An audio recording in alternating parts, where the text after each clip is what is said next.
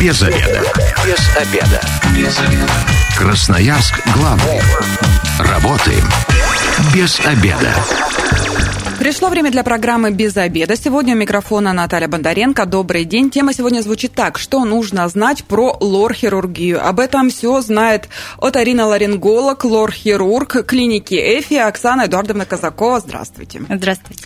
Ну, а я для радиослушателей сейчас такой небольшой блок информации выдам, что эфир у нас медицинский, имеется противопоказания, необходима консультация специалиста. Ну, а также вы можете присоединяться к нашей беседе и вопросы свои а, задавать нашему эксперту. Номер э, телефона прямого эфира 219 1110, ну а мессенджеры Viber, WhatsApp, Telegram работают. И этот номер 8 933 328 128. Можете даже голосовые сообщения отправлять в прямом эфире, мы их озвучим.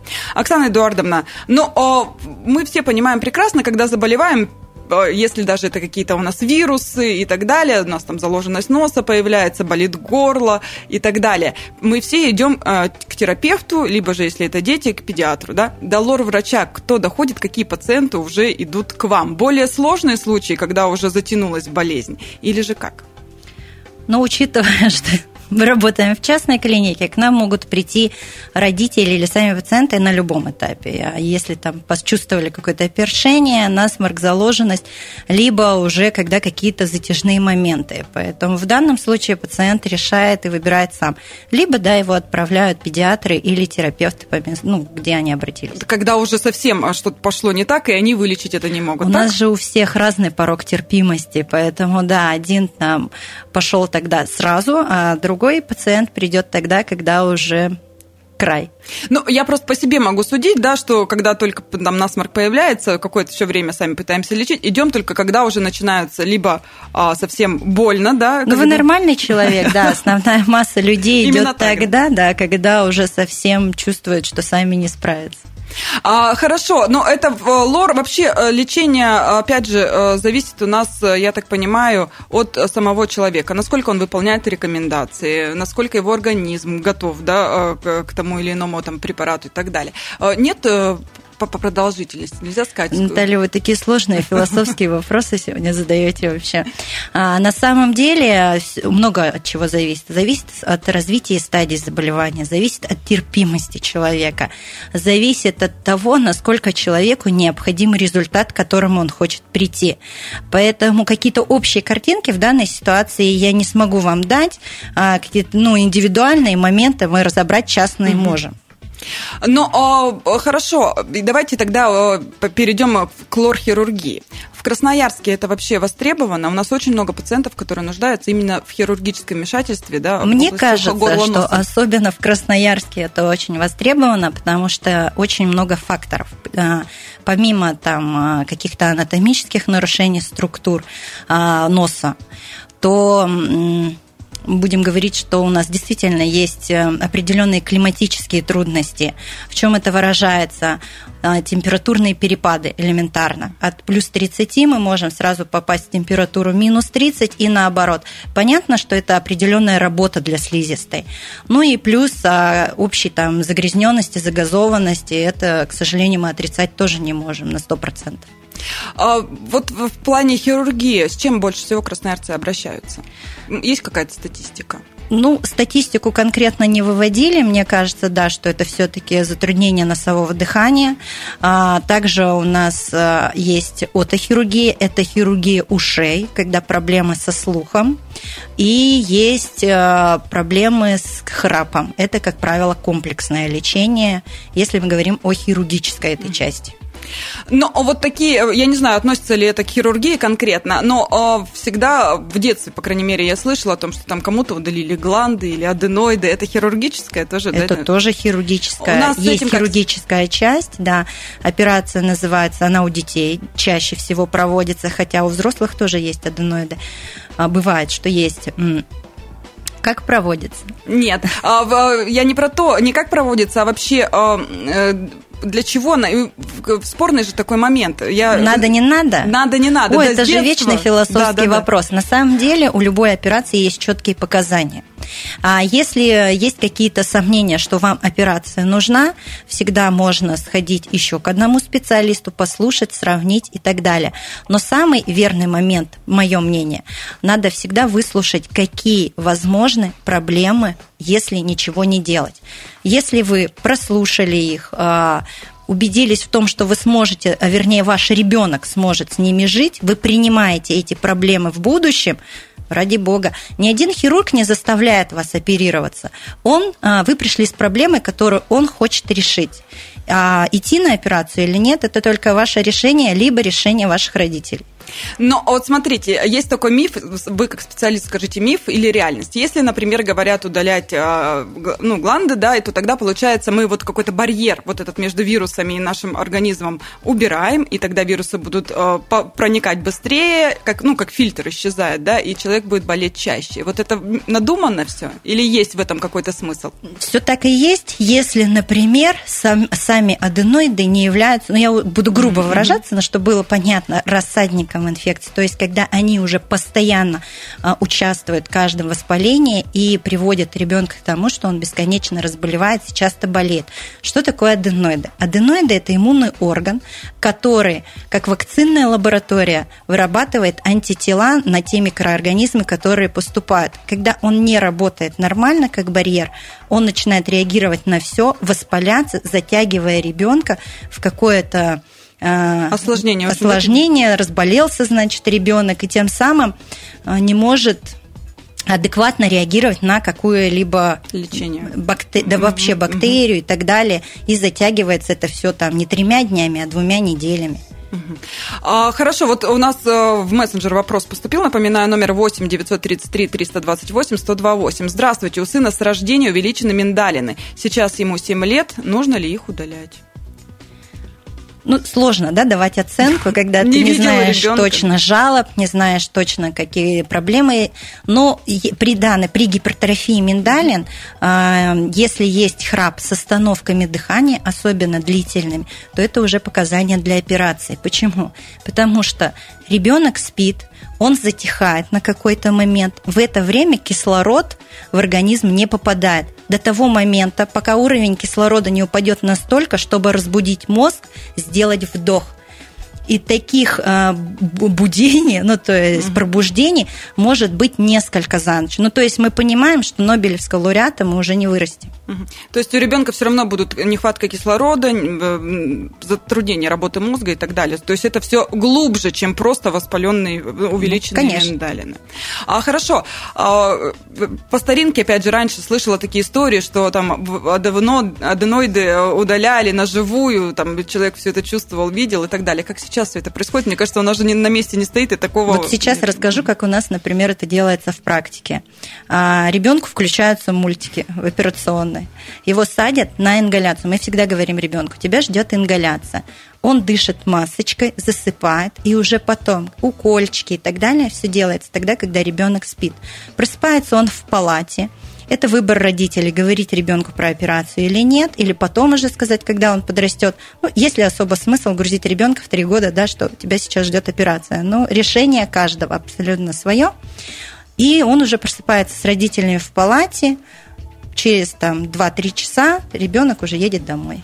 То есть и даже боли у него никакой от этого нет в горло или все равно побаливает? Ну, маленько что-то будут, конечно, какие-то моменты. Мы даем там по часам, когда дать обезболивание и так далее, когда нужно, чтобы минимизировать.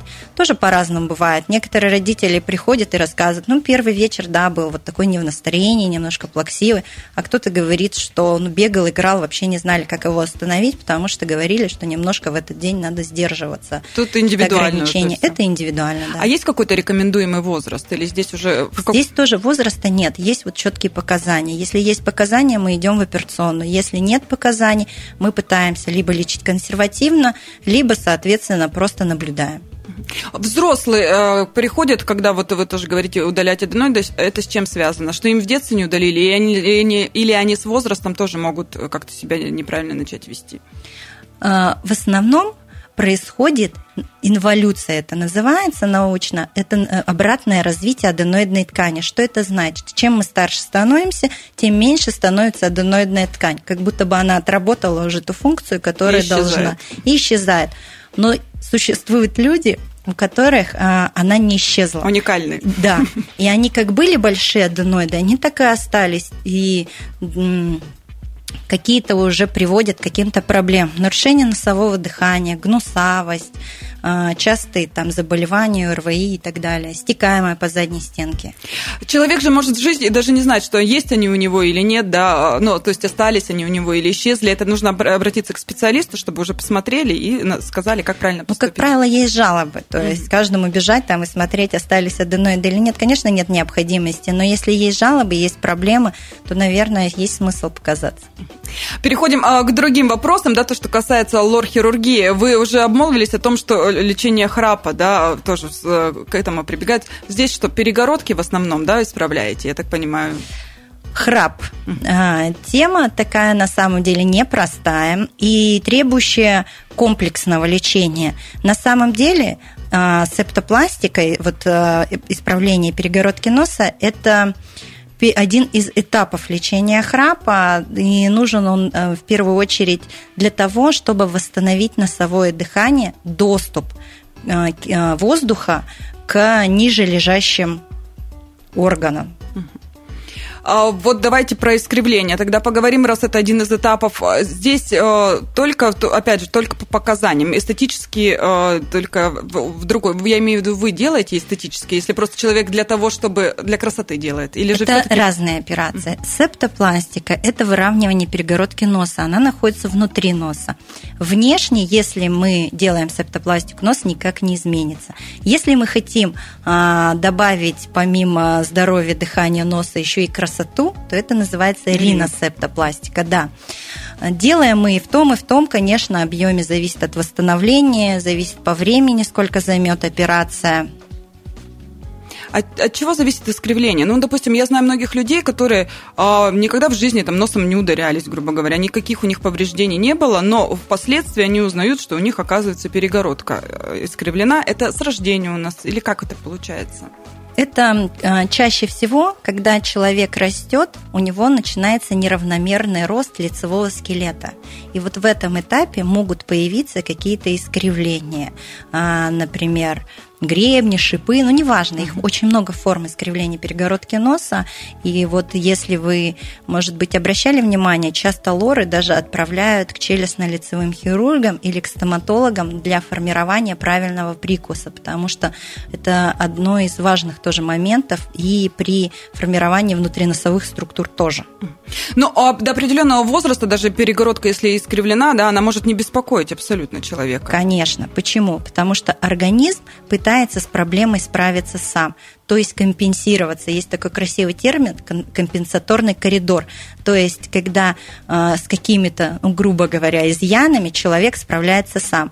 Потом в какой-то момент ему это надоедает, и он начинает эту ответственность перекладывать на нас. Он сначала там тук-тук, я нормально не дышу. У меня закладывает то одну, то вторую половину нос. Потом кто-то подсаживается на капли, кто-то, например, терпит. Бывают ситуации, когда из-за каких-то эстетических моментов пациент приходит и говорит, ну, я нормально дышу носом.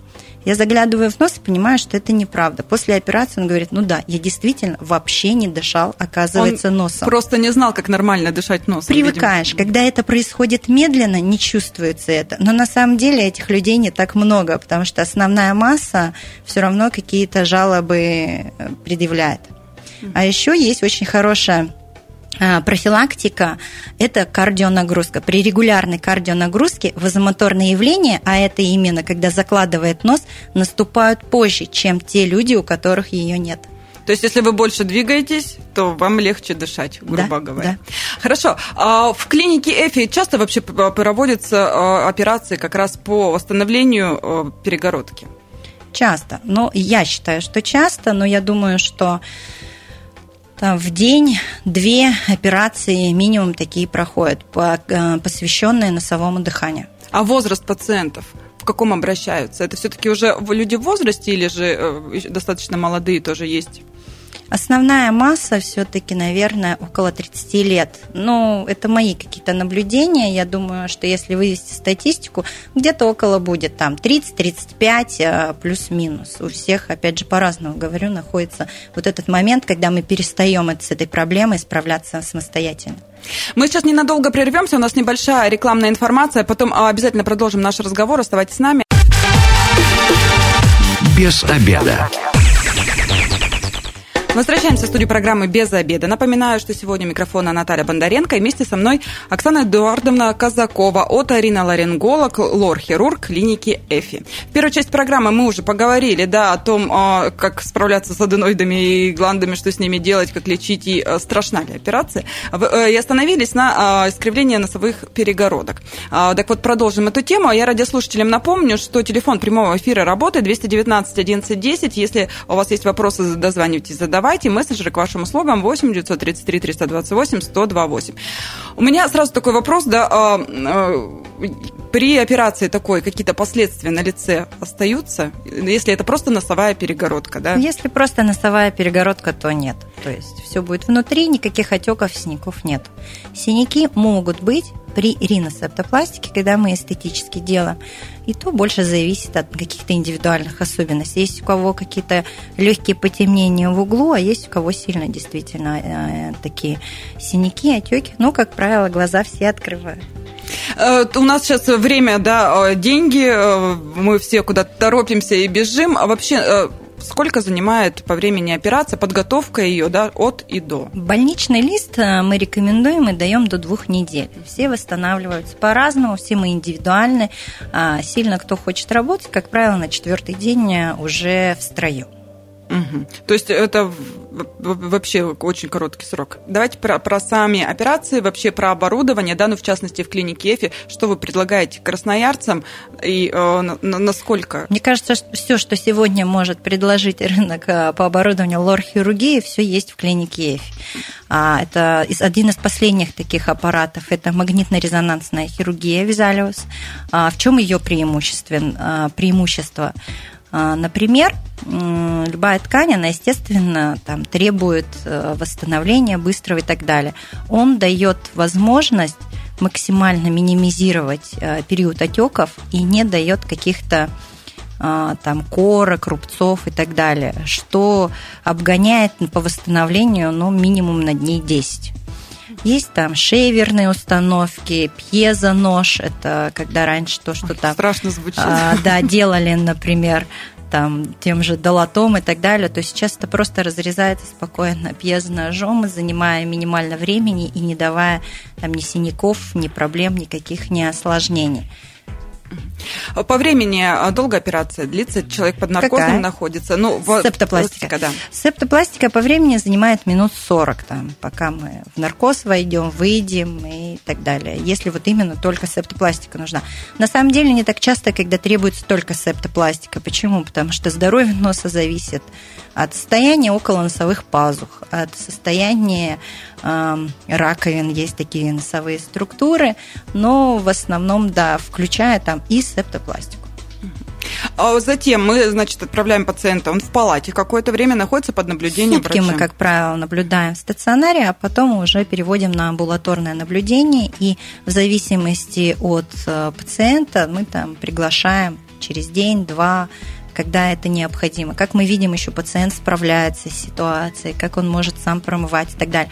Даже вот, например, сейчас скажу, а, раньше в нос, после операции в носу стояла тампонада, которая отключала нам носово, носовое дыхание на сутки. Сейчас ставятся в нос силиконовые сплинты, которые дают возможность дышать сразу после операции. Понятно, могут быть какие-то моменты, там, сукровица подтекать и так далее, но тем не менее носовое дыхание есть, и это очень классно, потому что пациент себя сразу начинает а, чувствовать хорошо на вторые, третьи сутки.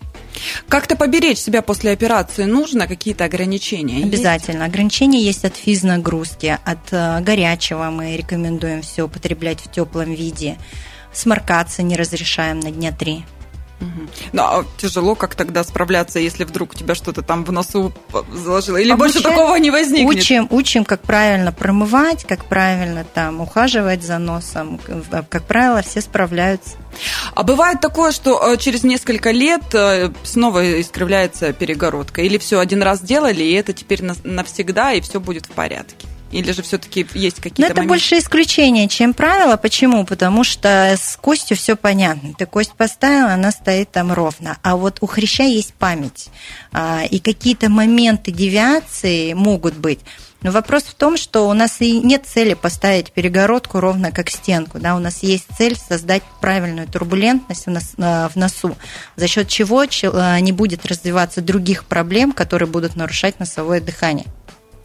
У нас в мессенджере вопрос пришел, а с какого по какой возраст можно исправлять перегородку? Вот возрастные ограничения какие-то есть? На самом деле мы стараемся, чтобы все равно если мы о детях говорим, ребенок был постарше. Но бывают такие виды искривления, когда действительно нужно сделать ее раньше. Самый юный мой пациент при септопластике был 7 лет. Угу. И впоследствии э, как-то наблюдается э, ну, человек, да? Обязательно, конечно. В данном э, случае делается максимально органосохраняющая операция, и наблюдается ребенок ну, до тех пор, пока не достигнет какого-то там 21-22 вот такого возраста, когда уже основная, основные костно-хрящевые структуры сформированы. То есть он э, все равно должен посещать специалиста, чтобы регулировать этот вопрос. И ну, никаких... Мы договариваемся, конечно, это не каждый год там нет, ну раз в три года. А в продолжение этого вопроса, а пенсионерам делаете? Все зависит от э, общего, общего здоровья, общего состояния, да. Если не э, исправлять да, перегородку, чем это может грозить? Вот какие-то последствия такие э, можете писать? Может, люди думают, ай, не, не пойду, не хочу, и все равно, что храплю, и ничего страшного. Ну да, вопрос в том, что сколько беспокоит пациента, и сколько он готов терпеть. Какие могут, да, тогда мы да, да, скажем, да. проблемы. Во-первых, нос не дышит, нос закладывает. Это определенная гнусавость. Частые, синус... ну, частые насморки, часто человек болеет, храп. Если особенно, я уже говорила, э, храп с остановками дыхания, на этом нужно сконцентрироваться. То есть, э, ну и не забывайте, это все равно есть какое-то затруднение дыхания, нехватка кислорода, не хватает в любом случае где-то там на мозг, где-то на другие ну, моменты. Ладно, поддохнуть иногда и ртом можно. А, кстати, не сказала, что с ушами, если уши закладывает, то это тоже может быть как следствие. Еще такой вопрос у меня тоже, который волнует и вокруг которого куча ходит различных мнений, это гаймориты, да? Вроде, как понять вообще, что у тебя гайморит? А, может, обычно там говорят, болит лоб, да, вот между глазами, здесь он начинает болеть, а иногда такого может и не быть. Да как понять, что это тогда гайморит все-таки у тебя начался, и чтобы он не, не перешел уже в запущенную стадию? Есть гайморит, который забеспокоил вот сейчас и остро, ну, то есть это зеленый там, например, сопли, все бежит из носа, голова болит, пазухи давит, это на, на уровне э, лица под глазами. Mm-hmm то здесь навряд ли ты пропустишь, рано или поздно с таким гайморитом ты придешь. А вот хронический гайморит действительно можно пропустить. Почему он может быть? А, например, из-за проблем с зубами какие-то воспаления зубов прикорневые, которые тихо там себе живут, нет, ты об них не знаешь, но тем не менее они формируют гайморит. А, либо там попало инородное тело в пазуху, опять же, да, там, например, при лечении зубов либо аллергики. Часто бывают такие ситуации, что у них э, возникают заболевания пазух. И вследствие как могут даже появиться полипы полости носа. Про гаймориты историй много, и про, говорят, что один раз, если пробили, прокололи, прокол сделали, и потом это нужно будет делать постоянно, человек без этого больше не может. У меня доктор, а, когда я еще училась, всегда говорил, но «Ну вот вы себе в вену укол поставили, вам же не приходится всегда на внутривенных жить. На самом деле я потом поняла, почему рождаются эти легенды. А, кто, как правило, кому вернее делают пункции – людям, у которых проблемы с пазухами, и на самом деле в 90% это люди с хроническим заболеванием пазух. Поэтому, естественно, им пропунктировали один раз, и, скорее всего, так как соустье нормально не работает, им когда-нибудь бы и все равно еще раз пропунктировали. Но на самом деле сейчас э, лор-врачи уходят тоже от пункции, и не потому, что пункция какой-то несет вред. На самом деле Сейчас проще сделать операцию эндоскопическую, синусотомию, расширить все соустья, разблокировать э, их, и человек, э, врач, все будут от этого только в пользе и в счастье. Давайте про эту операцию поговорим. А к ней э, какая-то показания, во-первых, да, должны быть определенные? Конечно, это э, люди с хроническими синуситами, ну или в народе называемые гайморитами. А затем, а у нас какая-то подготовка есть, как она проходит? Как, как она любая плановая операция, анализы, КТ и там, консультация терапевта, что нет противопоказаний. Надолго ли это? Сам, а, она длится и Сама восстановление. операция, ну, если мы говорим, что все в полном объеме, там все серьезно и все очень сложно, полтора-два часа. И э, восстановление после нее какое-то есть, тоже э, это под наркозом. Это про операция, конечно, проходит под общим наркозом. А, восстановление занимает, ну, также ориентировочно недели две плюс-минус. То есть это тоже официальный больничный? Э, да, да, да конечно. То есть да. это, это не просто так вот пришли, потому что я знаю, что с проколами, вот тебе прокололи, иди домой и дальше можешь Ну и проблема осталась. А здесь мы все-таки делаем операцию для того, чтобы, ну, как минимум, а, они надолго забыть. Какое-то а, медикаментозное сопровождение есть? Обязательно. Все в зависимости от случая назначаем там какой-то таблетированный, промывательный и брызгательные формы. То есть вот сейчас как раз информация для тех, у кого а, частые гаймориты, да, и вы мучаетесь. Вот, пожалуйста, один из вариантов решения проблемы навсегда, так скажем. Возможный, да. Хорошо, а если, ну, многие панически боятся там операций, а, вообще гаймориты сейчас в нашем в современном мире реально а, лечить без каких... Я вот просто помню, у меня был односторонний, да, левосторонний гайморит, и мне врач сказал, я при... меня отправили в 20-ю больницу, сказали, делайте пункцию, а там а, мне сама врач сказала, попробуй сначала мазь Вишневского. Если пробьет, то зачем тебе пункция? И на самом деле, я вот мазью, мазью не знаю, как это я сработало. Не, я не тот врач, который за какие-то такие термоядерные а, методы. Я люблю, когда все более-менее болезненно, менее щипательно, более гуманно и так далее. Но на самом деле, раз доктор вас спас от, консульта... Ой, от пункции, угу. то это уже была правильная рекомендация. На самом деле, однократно э, гайморит с кем-то дослучился, и это никто, к сожалению, не сбежал. 219 11 10. Здравствуйте, вы в эфире, представьтесь. Здравствуйте, Дмитрий меня зовут. Ваш вопрос? Вот такой вопрос интересует. Э, у меня стоматологи пробили корень, и пломбировочный материал в пазухе правой остался. Зубы удалил уже эти. И вот из-за этого КТ сделал, и там размер сантиметр, ну, 16 на 10, короче, вот такой вот размер этого пломбировочного материала. И говорят, что из-за этого постоянные гаймориты, как простынешь. Как его удалять? Угу, спасибо за вопрос. Ага, здравствуйте, Дмитрий. А, народное тело из пазухи удаляется эндоскопически под наркозом через нос. То есть внешне никаких не разрезов, ничего не остается. Достается инородное тело. Сутки также находится пациент в стационаре. Но ну, бывает, что и отпускаем в данном случае в зависимости от действительно размера пломбировочного материала, от проблем, которые оно уже вызвало. Потому что часто на фоне пломбировочного материала формируется в пазухе грибковое тело вокруг него. И не все так сознательно и быстро а, с этой проблемой приходят. Обычно пациент ходит там несколько лет, и когда уже начинаются какие-то выделения неприятные из носа или запахи, приходят, и мы смотрим, а там уже вся пазуха в а, грибковом теле. Угу. То есть еще последствия такие могут возникнуть страшные. Да, ну может оно пролежит и ничего не будет, как на любой там э, чужеродный материал, а может, да, вызваться вот такая проблема клинике этим занимаются?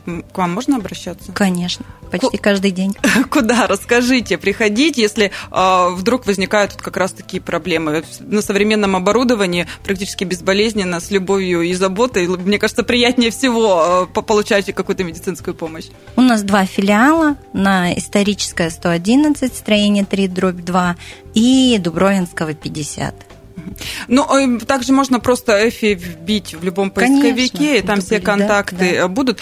Кстати, очень, конечно, такой вопрос э, важный, да, как выбрать специалиста. Это же в любом случае, особенно если ты пришел с ребенком и хочется доверить самому лучшему.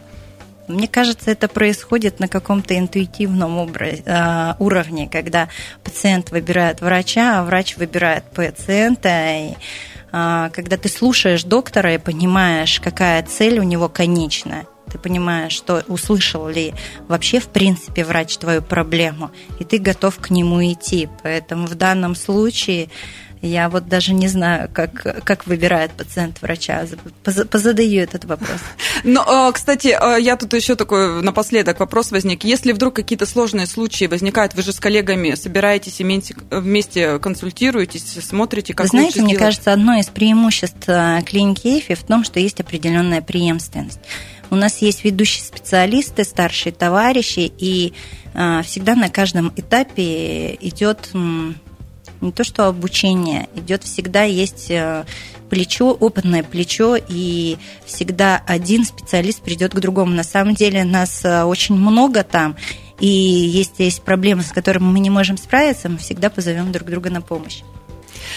Спасибо большое. На этом мы э, нашу программу сегодня и закончим. А, с вами была Наталья Бондаренко. И эта программа через пару часов появится на нашем сайте 128.fm. Эм. Если вы что-то переслушали, прослушали, обязательно переслушайте. Ну а самое главное, не болейте. Если вы, как и мы, провели этот обеденный перерыв без обеда, не забывайте, без обеда зато в курсе. Без обеда.